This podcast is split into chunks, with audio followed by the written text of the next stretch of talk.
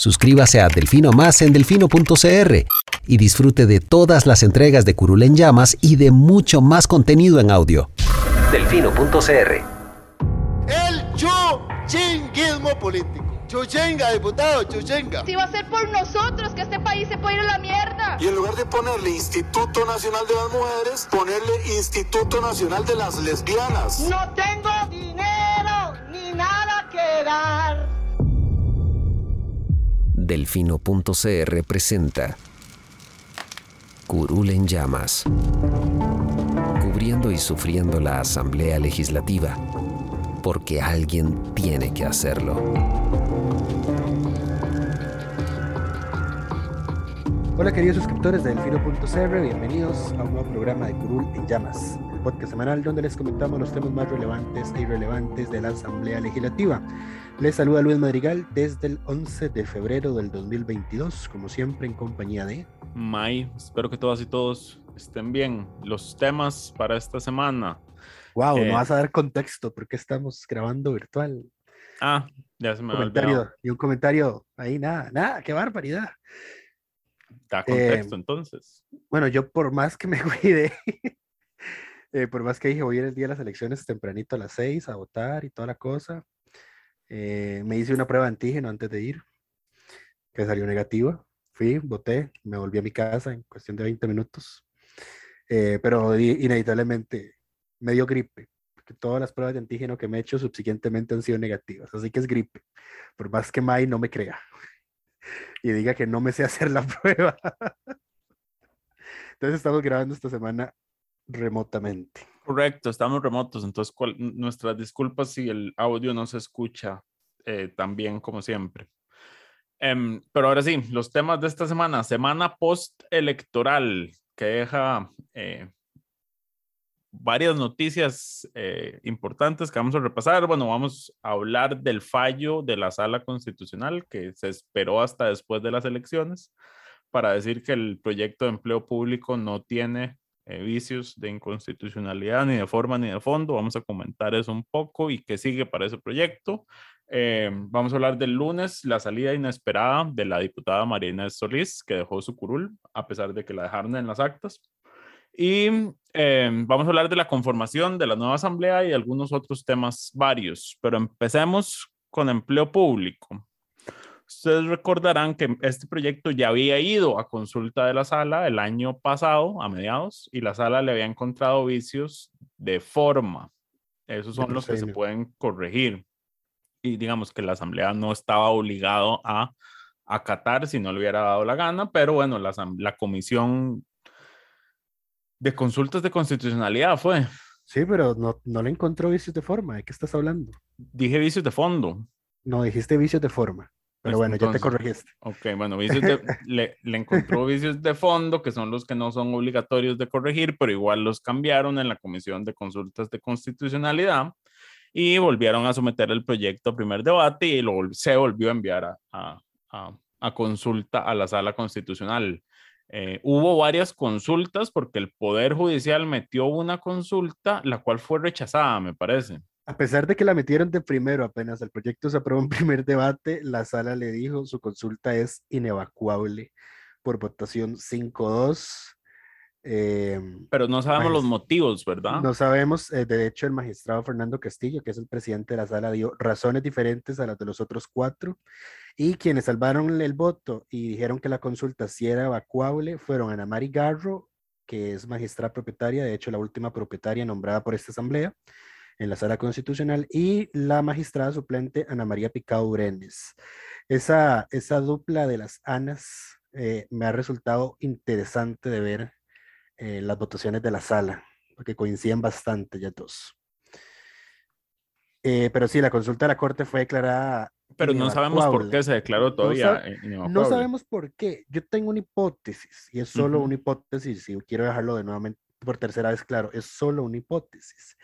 Mi hipótesis es que la sala se la de, no la evacúa porque le dice eh, esta ley no afecta a la organización y funcionamiento del Poder Judicial. Así que usted no estaba con la potestad de hacer una consulta. Ya, Por ende, no se la voy a responder. eso Pero eso solo lo-. Pero eso solo lo vamos a saber hasta que llegue el voto completo, lo cual puede tardar uno, dos meses, más inclusive si nos vamos a los registros de cuáles proyectos aún no han podido moverse en la asamblea porque el voto integral no llega al plenario, como es el caso de la ley de amnistía de cargas sociales para trabajadores independientes, em, que había dos sentencias, una en la que en la consulta se declaraba no evacuable y otra en la que la sala explica por qué el proyecto es inconstitucional, pero ese, ese último voto es el que no ha llegado a estas alturas. Y eso se declaró inconstitucional ya como pasado a la mitad del 2021, entonces ya están bastante atrasados para algo que no debería ser tan complicado de completar. A veces se complican ellos mismos, yo creo que a veces se les olvidan ciertos temas. Es raro porque, di, por ejemplo... quien les lleva la agenda no es muy bueno en recordarles los pendientes. Mm, sí, no, no sé, digamos, o sea, si fuera que por el receso de fin de año y que ya algunos magistrados, tal vez suplentes, se les venció el plazo de nombramiento, si fuera el caso que alguno participó en esa votación, em, uno podría decir, eh, bueno, lo que hace la sala es notifica la sentencia integral y a posteriori, ya como un trámite administrativo, el interno del tribunal recoge la firma del magistrado que falta. Al menos, por ejemplo, eso fue lo que pasó con un recurso de amparo que yo presenté a favor de otra persona eh, el año pasado, que la notificación me llegó hasta hace poco y era una magistrada suplente que ya no estaba, no había firmado la sentencia y eso era lo que estaba atrasando, entonces al final la sala dijo, vino, notifíquela y ya después, cuando ella vuelva al país, porque estaba fuera del país, que ella la firme y ya lo hacemos aquí el trámite que corresponde. Pero en fin. En fin. La otra em, consulta. Suave, porque con esa hipótesis tuya, si esa fuera el motivo, esa sería interesante porque entonces eso también aclara el, el camino para que no se requieran 38 votos. Correcto. Básicamente, la consulta de la Corte es al resolverla la sala de esa forma, le quitó a la corte esa potestad de calificar la votación. Así es. Pero hay que esperar el, el, fallo integral. Correcto. Lo, ahora, las otras consultas que eran lo que se, eran por el fondo, más que todo. Ah, bueno, había por el fondo y por la forma. Ajá. Había una que era de Pedro Muñoz, eh, Paola Vega, José María Villalta y otros. Eh, que alegaba vicios de procedimiento y vicios de fondo. Esa fue la segunda consulta que se presentó. Esa consulta fue admitida, digamos, pasó el filtro de admisibilidad por votación 6 versus 1. El magistrado Fernando Castillo salvó el voto y dijo que la consulta era inevacuable. Pero esa, vamos a ver, esa mayoría de 6-1, de 6, no, no admitió toda la consulta no, no consideró que iba a evacuar todo lo que los diputados alegaron. Nada más dijo, yo voy a responder sobre la supuesta violación al artículo 97 de la Constitución porque el proyecto se aprobó en primer debate en periodo electoral eh, y la violación al principio policial y a los derechos de enmienda y participación democrática de los diputados, que serían vicios de, de eh, esos fueron solo vicios de, de procedimiento, digamos, los que la sala entró a resolver. Y la tercera consulta, bueno, no, y aquí viene la otra. Por 5.2 se declararon inevacuables los argumentos de que la Comisión de Consulta de Inconstitucionalidad, de Constitucionalidad se extralimitó en las reformas, en las enmiendas que hizo el texto, eh, después de que llegó el primer voto de la sala. El argumento Pedro. Exactamente. Ana María Garro y Ana María Picado salvaron el voto y dijeron que la consulta era eh, evacuable en esos aspectos. No dijeron que tuviera razón, digamos, nada más dijeron deberíamos entrar a conocerlo. De hecho, solo, ya, de hecho, cuando, como ellas salvan el voto, ellas sí hacen el ejercicio de resolver la consulta por su cuenta, pero no es vinculante ni tiene efecto jurídico alguno. Y si no mal recuerdo, solo una de ellas, y me parece que fue Ana María Picado, la que dijo que sí hubo un exceso en el de la potestad de enmienda de la comisión, pero la otra, el resto dijo que no, así que eso no ocurrió. Y por último, había una tercera consulta de la que yo no estaba enterado, eh, porque no se subió al portal de la Asamblea Legislativa. La presentaron diputados del PAC y de Liberación y se podría considerar que era una anticonsulta, porque llegaba a, refutar todos los alegatos de inconstitucionalidad que decía la consulta de los otros diputados. Y las anticonsultas no son permitidas. Es lo mismo que cuando usted intenta presentar una coadyuvancia, como alguien la hizo, no sé quién, Alguien presentó una gestión de coadyuvancia y la sala la rechazó, entonces también rechazó esa consulta. Ahora, por el fondo, ya digamos, cuando la sala resuelve la consulta, por 5-2, eh, votación 5 versus 2, la sala dijo que el proyecto no incide de forma sustancial, usó ese concepto interesante, en las funciones asignadas constitucionalmente al Tribunal Supremo de Elecciones. Ese, ese concepto que ellos mismos han venido utilizando y era lo que decían la, el primer, la primera consulta de la sala, justamente. Ajá. Eh, ni el proyecto versa manifiestamente sobre materia electoral, por lo que es inaplicable la restricción establecida en el artículo 97 de la Constitución a la Asamblea Legislativa, que es lo que el artículo que dice que si la, el tribunal se opone a un proyecto de índole electoral, no se puede votar. Eh, seis meses cuatro, antes y cuatro después meses. de una elección nacional. Correcto. Entonces la sala dice, la asamblea no tiene la limitación para este proyecto porque este proyecto no incide en funciones constitucionales asignadas al tribunal, no versa so- sobre materia electoral, así que no se constituye ese escenario.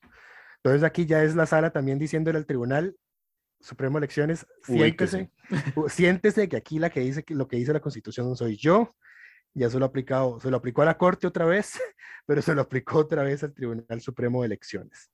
Va a ser interesante, eso sí, em, leer la justificación, la argumentación de por qué no incide, aunque me parece que en este caso era bastante claro, eh, pero tal vez podríamos, leyendo el contenido de esa parte, deducir qué podría decir la sala cuarta cuando le toque resolver sobre la consulta sobre el proyecto de reelección de alcaldes, que también se presentó.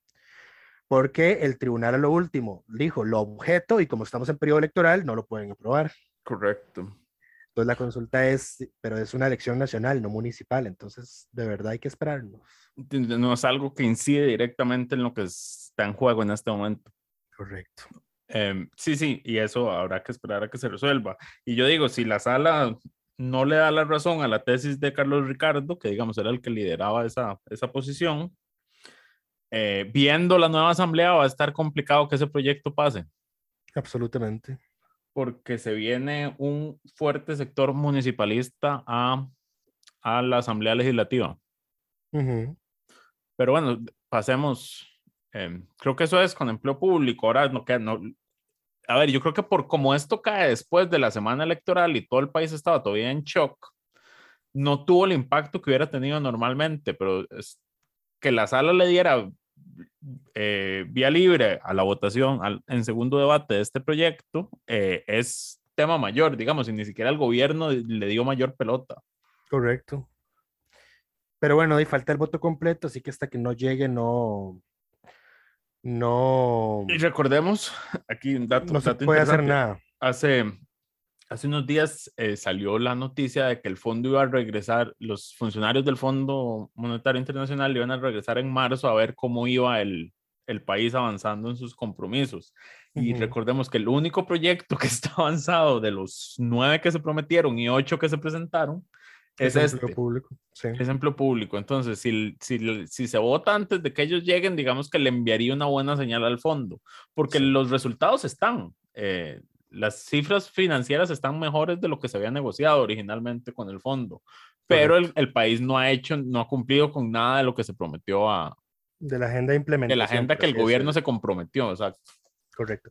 Ahora, ya aquí tengo, ya lo encontré por fin, después de estarlo buscando todo este rato que estábamos hablando. Eh, la hipótesis que yo tengo sobre el tema de, de la consulta de la Corte me la refuerza el hecho de que el artículo 96, inciso C, de la ley de la jurisdicción constitucional dice sobre quienes pueden presentar una consulta de constitucionalidad. Dice, cuando lo solicite la Corte Suprema de Justicia, el Tribunal Supremo de Elecciones o la Contraloría General de la República, si se trata de proyectos de ley o mociones incorporadas a ellos, en cuya tramitación, contenido o efectos se estimen indebidamente ignorados, interpretados o aplicados los principios o normas relativos a su respectiva competencia constitucional. Ahí Sí, está sí, la digamos, clave. tu, tu hipótesis tiene, tiene sustento. Entonces, eso es lo que me lleva a especular del por qué la consulta de la Corte no es evacuada. Em, pero ya veremos cuál fue la verdadera razón cuando llegue el voto completo. Porque don Fernando hizo un video eh, Don digamos, Fernando explica- Castillo. Don Fernando Castillo, sí. Hizo un video explicando qué fue lo que resolvió la sala, pero no entró en detalles de lo que dijo por el fondo o, la el sí, motivo de tal cosa. No don Fernando Cruz, que más bien salió a quejarse del voto. por supuesto. Sí. Em, en fin, aquí no queda más que esperar eh, y apenas esté el fallo completo les estaremos reportando qué, es, qué fue lo que resolvió la sala en concreto, eh, cuáles fueron sus argumentaciones. En otros temas, esta semana empezó, literalmente empezó, porque fue la noticia, la primera noticia después de los resultados electorales el lunes, eh, con que la diputada de la Unidad Social Cristiana, María Inés Solís, eh, renunciaba a su curul por estos últimos tres meses. Eh, ella en su carta de renuncia ar- argumenta motivos personales, profesionales, digamos. Eh, Que su asumió un nuevo reto profesional que no le permite, digamos, incompatible con, con Sí. ser diputada, básicamente. Que- sí, que no puede quedar, no puede estar lo que debería esos tres meses. Entonces ella no va a hacer las de Pedro Muñoz y se va a ir, no va a hacer las de Ivonne Acuña y se va de una vez. Eh, lo que eh, pasa, bueno, por, además de lo sorpresivo de la renuncia, de toda la especulación que ha habido sobre la verdadera razón por la que se va, el escándalo político alrededor del tema es eh, la camisa de once varas en la que metió al Partido Unidad Social Cristiana y ahora al Tribunal Supremo Elecciones. Eh, porque resulta y acontece que quien sigue en la lista eh, después de ella, la, la papeleta del PUSC del 2018 en Alajuela, es un señor que ya no es militante del PUSC, que prácticamente podemos decir que es un veleta porque brinca de partido en partido. Eh, ahorita está apoyando a Rodrigo Progreso Chávez. Social Democrático, Rodrigo Chávez. eh, por lo que di todo, algunos medios empezaron a titular que ya Rodrigo iba a tener su primer diputado a la Asamblea, ¿verdad? No, son diputados independientes. Hágame el favor. Por eso. Primero que- fin, su primer diputado fin. entonces, y, y es que me, me da cólera porque hay gente que lo usa como, no, no es consistente con el tema. Por ejemplo, dice, ah, bueno, Fabricio gana siete diputados. Y, luego dice, no, pero no son diputados de Nueva, son, no son diputados independientes, son diputados de Nueva República, los de ahorita. Y yo, entonces, no puedes decir que ganó, si, apenas, si acaso apenas sostuvo los siete escaños que le robó a Restauración Nacional. De hecho, tiene seis, hubiera ganado uno nada más. Tiene seis. Sí, y porque Ivonne se fue. Y, ¿cómo se llama esto? Y... Y Floria se regresó. Segura, ah, se regresó, sí. Correcto. Eran ocho y ahora son seis. Ajá. Pero bueno, em, si este señor resulta y acontece que se fue de la Unidad Social Cristiana al no quedar electo diputado, eh, El tema no es solo que se va, digamos, porque Ujú. si se hubiera ido nada más, yo creo que si No se va y no problema. presenta la renuncia, no pasa nada, pero no solo se va y renuncia, sino que se adscribe a otro partido. ujú, Formalmente, es parte de las estructuras nacionales de un partido que estaba en formación y no se llegó a formar, que se llama Alianza Democrática Nacional, que se me confundió con Alianza Demócrata Cristiana, que es el de Mario Redondo, entonces también ahí eh, fue como confuso porque ese partido no está inscrito del todo, pero él sí es representante en el proceso de inscripción, entonces y lo hace aún más confuso que el Tribunal Supremo de Elecciones le haya, le haya solicitado a ese señor que renunciara. que renunciara a ese otro partido en el que estaba afiliado, entonces para subir la curul, porque no podía tener doble militancia. Entonces aquí es, pues, y cómo renunciar a un partido que supuestamente no logró inscribirse. Empecemos por ahí. Eh, y lo otro ya es una discusión sobre el modelo de, de elección de diputados, eh, porque yo soy de la tesis de que este señor no debería asumir esa curul, porque ya no es parte del Partido Unidad Social Cristiana. Em, Diego Sí, aunque, aunque ustedes no lo más. crean, Lucho comparte la argumentación de la unidad.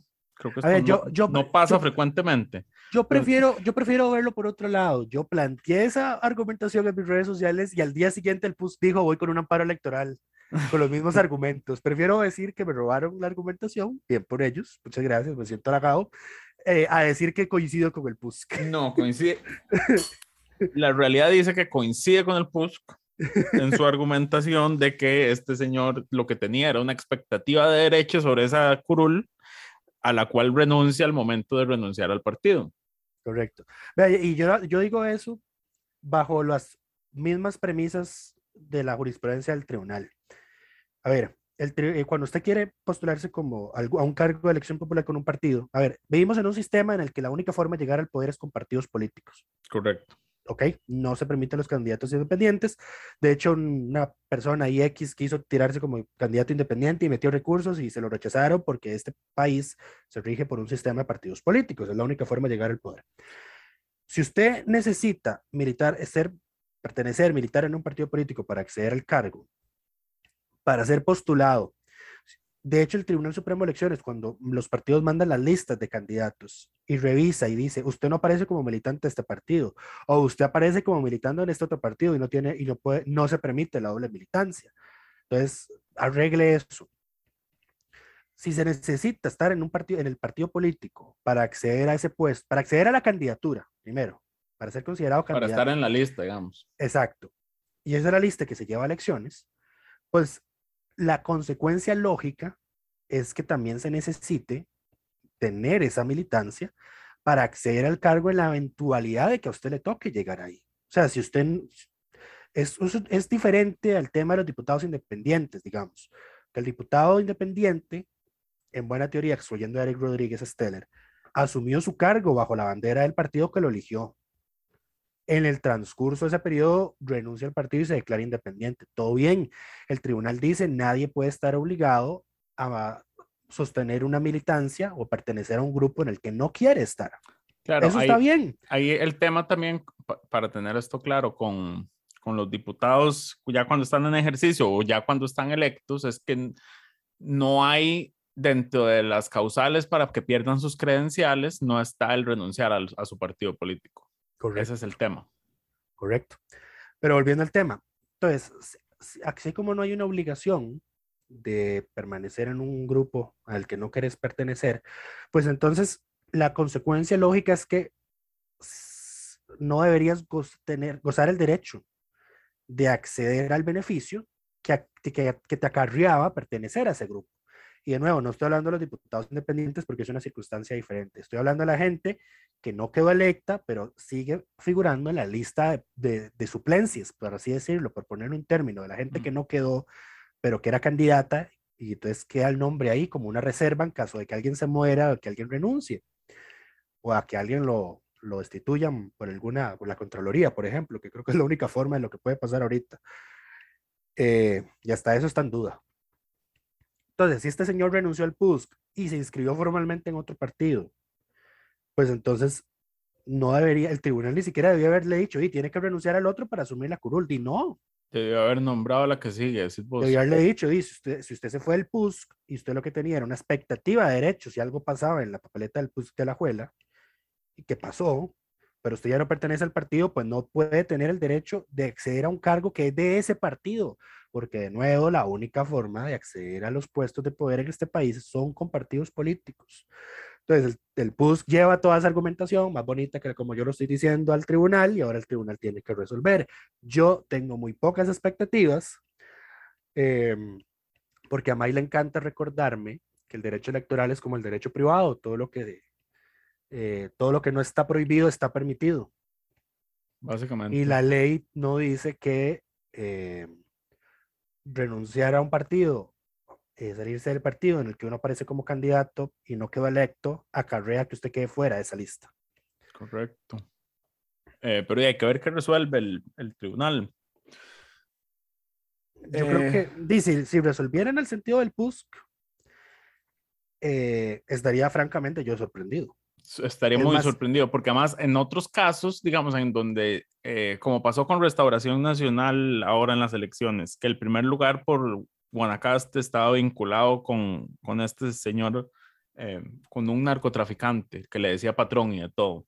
Ajá. que Restauración en primera instancia sale y dice que lo va a apartar, el tribunal recuerda que una vez que ya están hechas las inscripciones no puede haber cambios.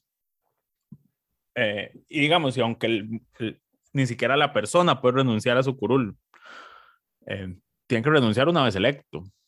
No puede Ujú. renunciar a la lista, digamos. La lista una vez presentada es la que es. Correcto. Em, entonces, di, no hay, no hay mucho que hacer. A ver, yo sí creo que nosotros tenemos el, el- el- los males de ambos sistemas. en- a ver, digamos, si tuviéramos un sistema personalista donde la curul es de la persona, uno vota por la persona, digamos. Eh, pero nosotros tenemos un, un sistema en el cual votamos por partidos en listas cerradas, pero las curules son individualísimas. Mm, Ya una vez que la persona las tiene, el partido pierde toda potestad sobre esa, sobre esa curul. Eh, y, deberíamos avanzar hacia, más bien, eh, si queremos que siga siendo un sistema por partidos políticos con, con listas cerradas, eh, que el partido tenga un control real de, de, de la curul. Y si la No, persona eh. renuncia al partido, que pierda la curul también. Sí, no, y te agrego a esa absoluta incongruencia el que, el que sí, te postulas bajo un sistema de partidos con listas cerradas, pero quedas electo y ya sos diputado de la República, no por un partido. Correcto. Pero la Asamblea Legislativa opera administrativamente bajo el régimen de partidos políticos. Además, Y no entonces sos- sos, y no independiente y sos- no, tenés derechos a menos de que te los reconozcan. Entonces, entonces, ¿cómo opera ahí? O sea, es una contradicción en tres vías. Correcto. Porque- Porque, además porque sos si la independiente, curul- no puedes participar, o sea, puedes estar en las reuniones de jefe de fracción, por ejemplo, pero no puedes voto. votar. Ajá. y no tenés eh, un montón de cosas que solo, eh, por ejemplo, se queja Paula Vega de que los diputados independientes no tienen tiempo de control político los miércoles porque está previsto bajo el sistema de partidos políticos. Todo el sistema está previsto bajo el sistema de partidos políticos. Pero Todo. entonces ahí es donde tenemos que decidir cómo es el sistema. O sea, es que no puede ser un sistema que es con esto, con esta, con, que se elige así, pero ya después de electo. Que se elige así. y opera por partidos políticos, pero el- la curula es individualísima y la persona hace con ella lo que le da la gana esos cuatro años. Ajá, pero a la Asamblea Legislativa no le va a respetar todos sus derechos ni le va a dar todos los beneficios porque no pertenece a una fracción. Entonces, no tiene, no tiene sentido, es, es lo, que está, lo que está pasando en este, en, esta, en este sistema. ¿Y qué es lo que pasa? Que esto tiene que arreglarlo la propia Asamblea Legislativa. Y si nos, pusemos, nos ponemos a hacer una lista de todo lo que tienen pendiente de arreglar del sistema electoral que no han arreglado, pues nos da la próxima semana. Pues, cierto. Ver, pero bueno, pasemos a... Bueno, no, vos mencionaste las ausencias de Ivonne, hablando de, de que no se puede hacer nada con los diputados y su todo lo que tienen que reformar. Una de las cosas que hay que reformar es el régimen de asistencias y ausencias y pago de dietas. El tema es que esto es algo que sabíamos desde hace par de meses. Eh, la diputada Ivonne Acuña está fuera del país y no asiste al plenario desde diciembre del año pasado. Eh, y bueno, ya la Nación sacó la nota esta semana en la que dice que a pesar de todas las ausencias que ha acumulado, ha estado enviando eh, justificaciones, alegando razones de salud. Eh, entonces se le siguen pagando sus dietas completas, pero no ha presentado ninguna incapacidad. Ella nada más manda una nota firmada por ella misma que dice que pide que se le justifique la ausencia por motivos de salud y, y ya, y con eso le pagan la dieta. Correcto. Eh, sí, com- vea, yo di como de nuevo, como dice May, esto ya lo sabíamos desde hace meses, pero yo no he querido hacer mayor escándalo precisamente porque la diputada alega eh, razones médicas, Aunque no ha presentado ninguna incapacidad. aunque no la haya presentado. De hecho, ahí es donde ahí es a lo que iba. Yo prefiero enfocarme en la administración de la asamblea de por qué le justifican y le pagan por, ases- por asistir a sesiones a las que no va. eh, bajo razones médicas sin presentar una incapacidad. Y aquí, honesta, y aquí tengo que hacerle la pregunta a doña Silvia. A ver, el reglamento de, de, eh, ausencia de los diputados dice que el que da los permisos de ausencia es la presidencia. Entonces, ¿cómo es que funciona? Le dio permiso para que esté, para que no falte, para que, para que no llegue a plenario. Le da Eh, permiso y para que no llegue a las comisiones también. Las, ahí las, el presidente de la comisión es el que le acepta las. El presidente de la comisión es el que justifica esas ausencias, eso sí, el que da los permisos. Eh, pero a ver, es que yo creo que doña Silvia decía, es que yo no tengo la potestad de pedirle una... Sí, sí tiene. Claro que, claro que la tiene, es más, es su obligación. Ella es la que dice si la justificación, si se justifica o no la ausencia. Es más, si le diera la gana, no se la justifica y ya. Exacto, diga, diga, como me imagino le habrá rechazado justificaciones a otra X cantidad de diputados que y me imagino que alguno tendría alguna buena justificación e inclusive una razón médica para no, para no poder falta, para, para no poder ir ese día a alguna sesión de plenario. Eh, pero di, como esta señora está acaparando uno de los 10 permisos que se pueden dar, pues la otra persona ahí tuvo que faltar y que no le justificaran la ausencia. Eh, entonces, sí, o sea, claro que tiene la potestad, es su obligación pedirlo porque se le está pagando por, a una persona que no está yendo a trabajar. Sí, la pregunta es, por qué no le ha pedido la justificación y le Es- está es- permitiendo que reciba sus dietas completas. Es un, es un tema de- de- del buen manejo de la plata pública. Mm, No les importa. De, de ahí, yo sé, estoy seguro que la Contraloría General de la República le va a importar dentro, Bueno, de, eso es- dentro de poco. Esto, se- digamos, no serviría mucho, pero se podría presentar la denuncia ante la Procuraduría de la Ética Pública. Ah, May, yo denuncié a los diputados hace más de un año, dos años, más de dos No digo yo contra Silvia por, por aceptar justificaciones así. Mm, de ahí no sé, pero a ver, lo que digo es que la Procuraduría no ha hecho nada. O sea, yo denuncié Ah, a los sí, sí. diputados porque un día que rompieron quórum, llegaron al día siguiente, los que rompieron quórum a decir que no se había roto y que les pagaran la, la la- la falta del día anterior. Sí, sí, fue un descaro, yo me acuerdo, Y y yo- lo denunciaste y no ha pasado de- nada. los denuncié y la Procuraduría Ética no ha hecho nada. No es como que pueda hacer mucho, pero sí, y esa era sencilla porque estaban actos y hay videos. estaba en digamos. actas, estaba el video, les pasé el registro, los nombres, las fracciones y no han hecho nada. Increíble. Pero sí, habrá que ver em, eh, si, hay- si regresa, al parecer, dicen las malas lenguas que no volverá, pero sí piensa cobrar los próximos tres meses de dietas completas. Y mientras le sigan aceptando las justificaciones en la Asamblea Legislativa, se le pagarán sus dietas completas. El que ya volvió fue Wilmer Ramos. Con el round entre las patas. después de la paliza electoral al PAC el domingo anterior. Eh, me, también me sorprendió ver ayer, eh, jueves, en la sesión de plenario, a Eric Rodríguez participando de varias votaciones consecutivas. Ya en las últimas ya se había ido, pero llegó temprano, estaba en control político, se quedó a las primeras votaciones y hasta, hasta votó. Muy interesante. Pero bueno, Pedro, em, Pedro Muñoz sigue en sus andadas, así que ese no vamos a mencionarlo. antes de pasar al último tema, que es la, lo que nos dejó la jornada electoral y cómo se ve la próxima Asamblea Legislativa, eh, hablemos de las mociones que se están votando en comisión, incumpliendo el, el- el tema del registro de votación, Lucho. El proyecto de ley de objeción de conciencia se está viendo en la Comisión de Gobierno y Administración. Empezó a verse el martes, hay centenares de mociones presentadas, eh, pero ese día solo estaban las primeras 100 digitalizadas. Y hace unos meses, doña Silvia Hernández había hecho el anuncio en jefe de fracción de que toda votación en comisión tenía que hacerse con el sistema electrónico, toda que tenía que quedar constando en el acta el nombre del diputado y cómo había votado cada cosa.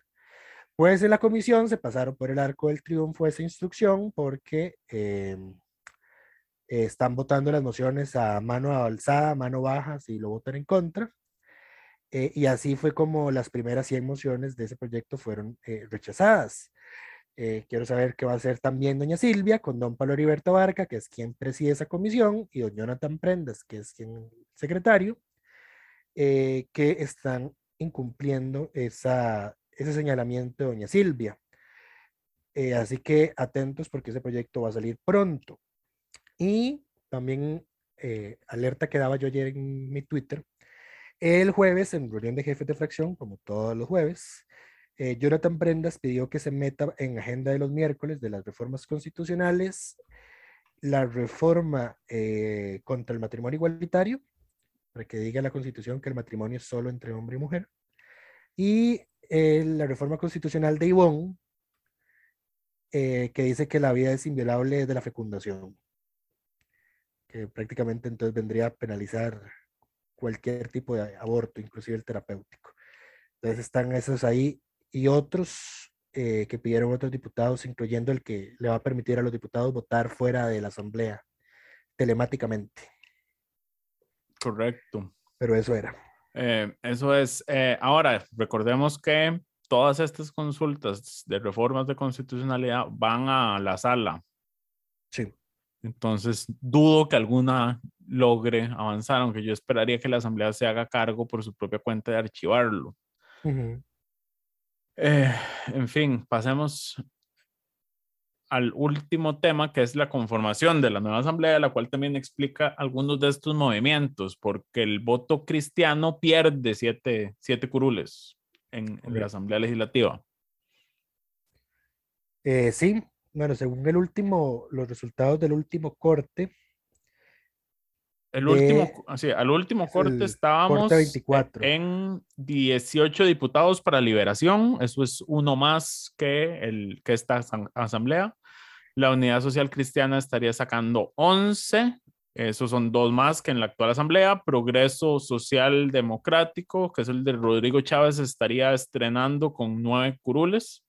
Nueva República como partido se estaría estrenando con siete curules. El Frente Amplio alcanzaría seis, lo que son cinco más que, que la de Villalta ahorita.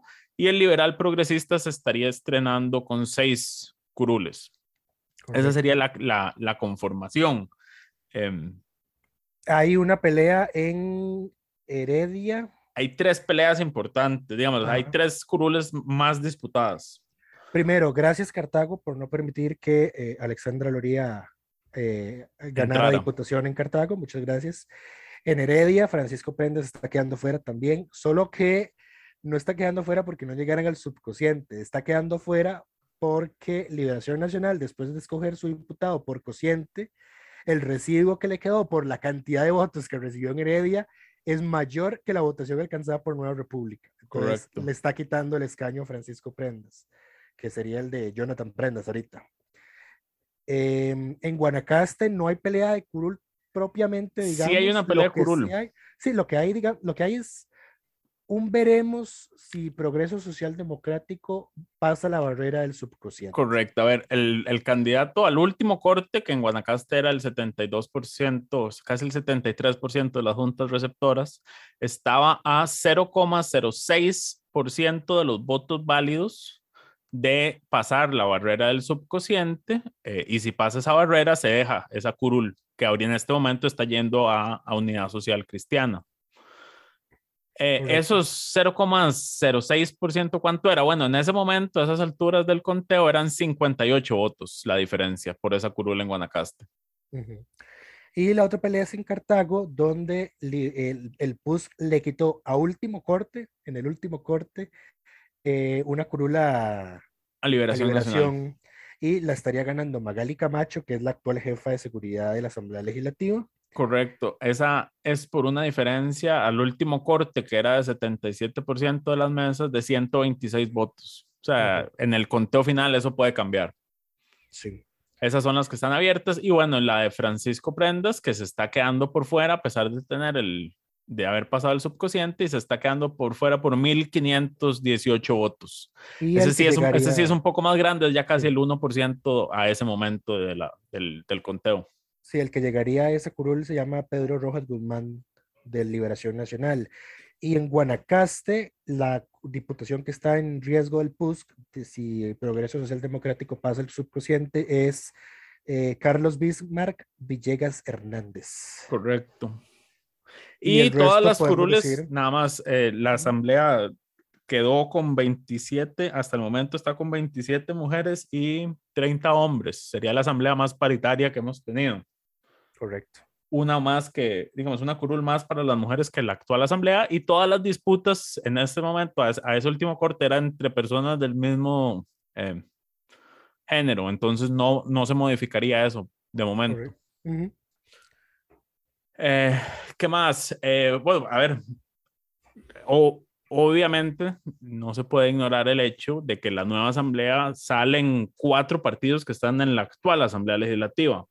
Exacto. Desaparece Restauración Nacional, desaparece el Republicano Social Cristiano, desaparece el PIN y desaparece el, el- el actual partido de gobierno, eh, el PAC, que es probablemente el, el, el shock más grande porque serían ya 20 años consecutivos llevaba de estar en la Asamblea Legislativa, cuatro elecciones, cuatro, Correcto. cinco.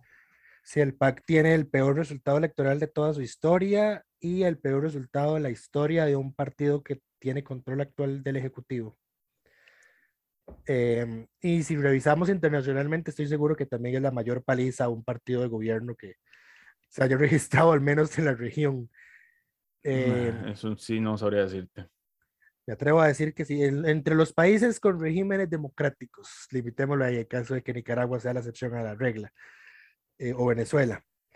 Ahora, em, hablando un poco de la conformación, yo creo que esta es, eh, a mi punto de vista, digamos, desde mi criterio, sería la primera vez que realmente vamos a tener una asamblea multi- multipartidista. Eh, y con esto me refiero a eh, que no hay fracciones unipersonales, sino que todas las fracciones tienen por lo menos un, cada fracción, inclusive las más pequeñas, que en este caso son las del Frente Amplio y las de...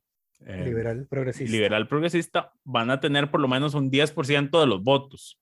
Ujú. Eh, eso es algo que nunca había pasado en la historia de, de Sí, es la país, primera digamos, vez dentro- como desde los 60, según leí, que no hay fracciones unipersonales. Exacto, entonces esta es, para mí es la primera eh, asamblea realmente multi, multipartidaria, eh, real. ¿Y a qué, me, real. a qué me refiero con esto? También imagínate que ahora, por primera vez, eh, las plenas, digamos, la vez pasada hablábamos que cuando un proyecto se resuelve, se vota en una, en, en- en- en una comisión plena, hay partidos que están renunciando a, a- a participar de la discusión porque no están ahí representados. En la próxima asamblea, todas las plenas van a tener por lo menos dos diputados de cada fracción, Correcto.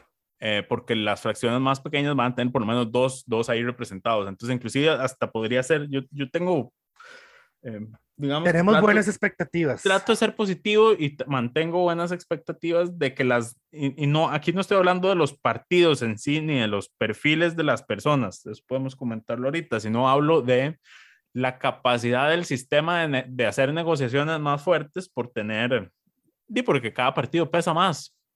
Sí. Eh, hay múltiples combinaciones que te dan una mayoría simple eh, y una mayoría calificada. La más sencilla, por supuesto, es Liberación y la Unidad, te suman en este momento 29 votos.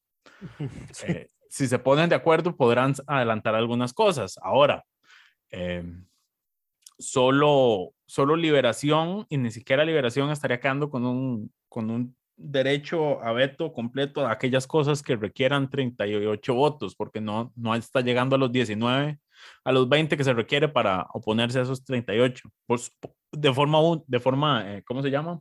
Individual, como partido. Correcto. Correcto. Eh, entonces yo creo que hay, hay margen para, para, eh, para que la Asamblea trabaje y se ponga de acuerdo y se logren acuerdos en los temas eh, que se pueda. Ahora, viendo los perfiles, ahí sí, eh, lo que mencionaba ahorita, eh, es una asamblea con un corte mucho más municipalista que la actual. Creo que hay, por lo menos, si no me equivoco, cuatro actuales alcaldes que estarían pasando a ser diputados. Yo había terminado de hacer el corte de biografías hasta la última de Cartago. Te puedo decir que Dani Vargas, que es el tercero de San José por Liberación, era, ases- es asesor del alcalde. Ajá. Que Gilbert Jiménez es el actual alcalde de Desamparados, es el quinto de San José por Liberación. Em, tenemos varios asesores municipales. Está Andrés Robles Barrantes del Frente Amplio, que fue regidor municipal, es regidor municipal en Pérez León, por ejemplo. Está Vanessa de Paul Castro del PUSC en San José, fue regidora de la municipalidad de Goicochea. Eh, Dinora La Barquero. presidenta del- de Liberación también era, había sido vicealcaldesa de Santo Domingo, ¿no? Ajá. Hasta hace Eh, poco. Dinora Barquero, primer lugar de la Juela, primera vicealcaldesa de la Juela. Mm. Otro asesor, eh, Leslie Rubén Bojorges León de Alajuela, es regidor propietario del PUSC. Tenemos como era- siempre relaciones en la zona sur. La Sonia Rojas de Liberación es hermana del alcalde de Buenos Aires, al parecer. Ajá. Paulina Ramírez Portugués, primera de Cartago, fue vicealcaldesa de Cartago en dos ocasiones. Y esa es exdiputada también. Exdiputada, sí. Em, Alejandra Laríos Trejos de Guanacaste también había sido, eh, ah, no, esa fue candidata, regidora propietaria y candidata a Liberia, pero perdió. Sí, yo hasta ahí terminé, ya después de Cartago no, no pasé. Hay mucho funcionario legislativo electo también, hay varios asesores. Varios que pasan a ser asesores. diputados, yo eso no lo veo mal, digamos. Yo esperaría que entren, eh, ¿cómo se dice? Primero ya son Mejor caras, preparados. sí, ya se conocen entre ellos, ya saben reglamento. Eh, eh, ah, como hay reuniones, o sea, no solo los diputados se reúnen entre ellos para llegar a acuerdos de agenda, los asesores de los diputados también se reúnen entre ellos. Eh, Eh, Carlos que- Robles también es regidor propietario en Punta Arenas, ese es de la unidad. Ujú. Yo hice el, el conteo y eran muchos en realidad los que tenían un paso o están actualmente en, en el régimen municipal. Sí, y bueno, rostros notables, Rodrigo Arias, que ganó su curul sin hacer mayor cosa prácticamente. Caminando. Solo por hacer pues el primer puesto de liberación en San José, ministro de la presidencia durante los dos gobiernos de su hermano, va a ser el presidente Interino. eh, interino del primer directorio provisional de la Asamblea Legislativa. Recordemos recordemos el, el- declare- Ujú. no, que el, el director interino, que es el que media o digamos la votación inicial para el primer directorio cuando hay cambio de gobierno o cambio de asamblea en este caso, eh, se conforma por las personas de mayor edad que estuvieran en el primer lugar de sus, de sus provincias. Correcto. Entonces se estará entonces- probablemente ahí doña Pilar también sentada. Eh, no, Sí, porque creo ella que no la puede... segunda, creo que no, Pilar no puede porque, eh, a ver, rec- este, recordemos, la, por la línea de sucesión presidencial, eh, la gente que tenga puestos en el directorio de la Asamblea, No, pero no, eso no es al directorio, eso solo aplica para la presidencia y vicepresidencia, mm, porque es la línea de sucesión. y la línea de sucesión dentro del directorio. No importa, porque si, si no, no pasas de ser secretario a presidente. Mm, Bueno, eso es, El, digamos, el artículo de la Constitución es, es expreso en eso. El requisito es para la presidencia y la vicepresidencia de la Asamblea. sí. Bueno, eh, la, lo, sí sé que la otra va a ser Gloria Navas. Gloria Navas, ¿cuántos años Va tiene? a ser una de las, va a ser una de las secretarias de ese directorio provisional. No, pero no Eh, puede ser ella porque ella no era primer lugar. Em, Son, de- son los primeros lugares de mayor edad. a ver, de cada partido. No, de cada provincia, digamos, De dependiendo. provincia. Ok, de San José sí es Rodrigo Arias. El primer lugar de Alajuela que queda electo es. No, pero no es por provincia, Barquero. es, digamos, de mayor edad, los primeros lugares. Ajá. O sea, en Alajuela no va a ser, que es Dinora Barquero. Ajá. En Cartago es Paulina Ramírez Portugués. No, no va a ser. va a hacer. En Heredia es Katia Rivera, que no lo va a hacer. En Guanacaste podría ser Luis Fernando Mendoza, que ya tiene sus añitos. Eh, y en Limón aparece Jason Enrique Valverde Méndez. Jason tiene 30. Entonces tampoco. No, no, va a ser Pilar. Pilar va a ser la primera subsecretaria porque tiene 67 y el que le sigue me parece que va a ser el de... No, este tampoco porque no es primer lugar. 68, no, esta tampoco es primer lugar. Ah, no, sí. María Marta Padilla era primer lugar por Alajuela. Sí. Primer lugar de la Juela, María Ajá, Marta María Padilla, sí, Marta Padilla. Por Progreso Social Democrático. Esa con 68 estaría dentro del directorio. Y 67, no, pero este es segundo lugar. Pero bueno, ahí después veremos la conformación. El punto es que eh, lo único que sabemos de fijo es que don que Rodrigo, va a ser el Rodrigo presidente Arias. interino. Sí. Sí, no, y los Eh, del Frente Amplio ninguno, porque ellos son la fracción más, más más joven en joven, edad. sí, Promedian en la edad 30 y algo de años, sí. Correcto. Y la Pero del- bueno, sí, figuras reconocidas, para ir mencionando, eh, Rodrigo Arias Sánchez, Andrea Álvarez Marín, Pilar Cisneros, eh, Carolina Delgado, ya había sido diputada, Eliezer Feinsack, como no, eh, Sofía Guillén, eh, Fabricio Alvarado, Gloria Navas, Dinora Eh, Barquero, importante, el- la elección demostró que el, el pro- lo que algunas personas llamaban como el problema de la doble de candidatura de tanta gente aspirando a la presidencia y a un primer lugar para la asamblea no es tal porque solo dos entraron de las 19 personas que llevaban doble postulación. Sí, pero yo no culparía al hecho, eh, al hecho de que no quedaran por llevar doble postulación, no quedaron porque había veintipico, treinta y pico partidos peleando curules. Dice, Ojo ahí. es, es parte de lo mismo. Mm, Se canibalizaron entre todos, básicamente. se cumplió tu predicción. Exacto. Y Dios. solo entraron Fabricio y Eli, que estuvieron dentro de los cinco partidos más votados eh, Dios, a te nivel hizo, presidencial. Dios te hizo profeta y no jetón. Suele y- suceder. Estoy agradecido con eso. Pero bueno, no hay tal problema de la doble postulación. Se, Sí. Tampoco hubo tal problema de una asamblea aún más fraccionada. En realidad, está, Yo agradecido eternamente por eso. tiene menos fracciones nominales. Habrá que ver cuántas separaciones internas se dan. eh, a este momento llevamos cuántos, cuántos diputados independientes? 12. Eh, sí, 13 si entra el nuevo.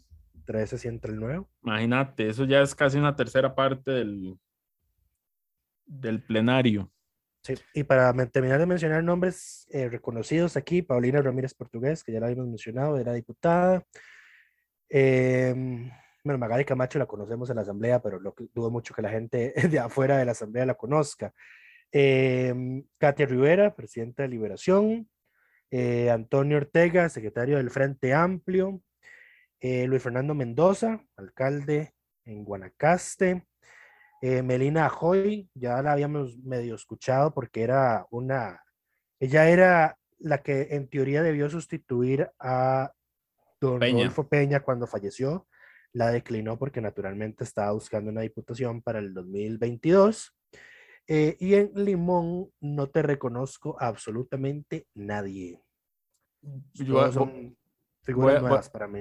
voy a hacer el disclaimer porque Jason es amigo mío desde hace como 15 años. Ajá, interesante. Él y yo somos eh, miembros de la misma organización voluntaria. Entonces, a Jason yo lo conozco personalmente desde hace años. Nada más, de una vez el, el disclaimer. Y es el único que conozco personalmente. Bueno, a Paulina la conocí en algún momento, eh, también por la misma asociación.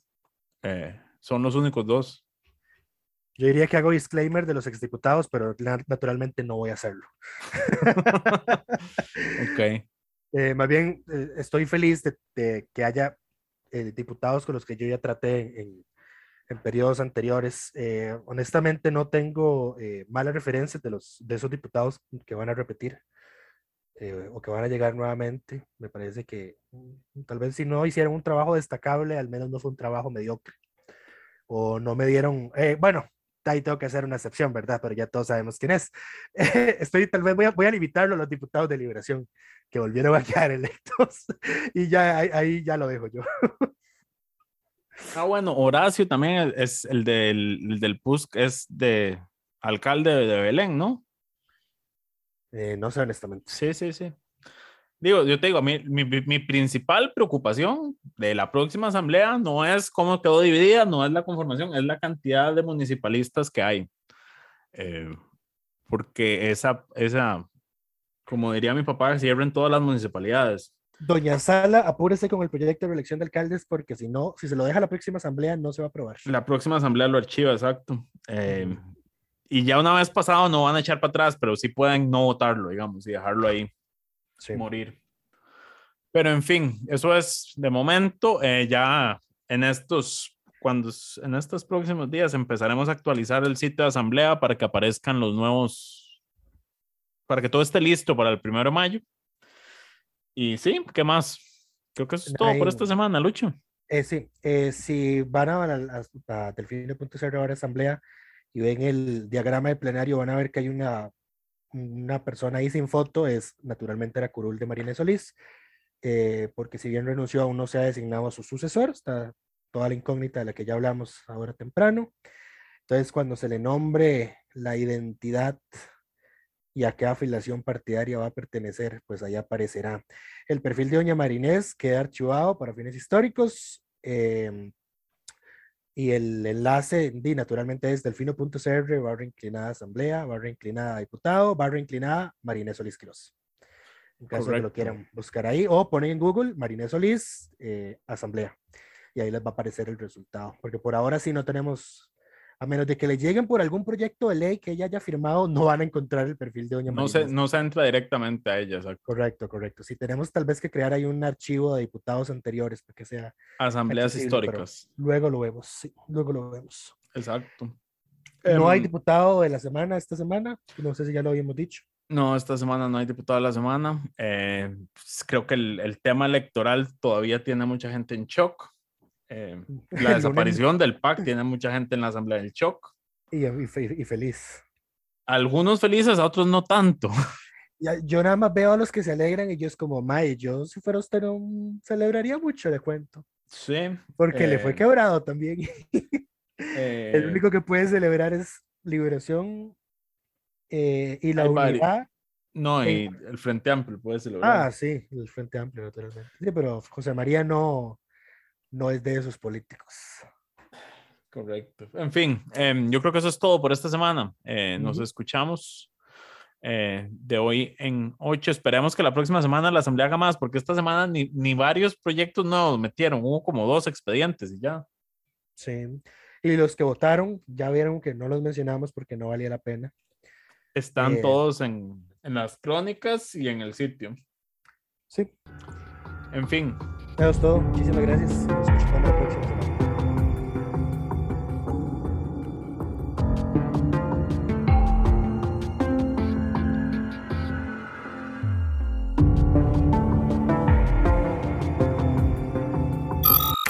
Suscríbase a Delfino Más en delfino.cr y disfrute de todas las entregas de Curul en Llamas y de mucho más contenido en audio.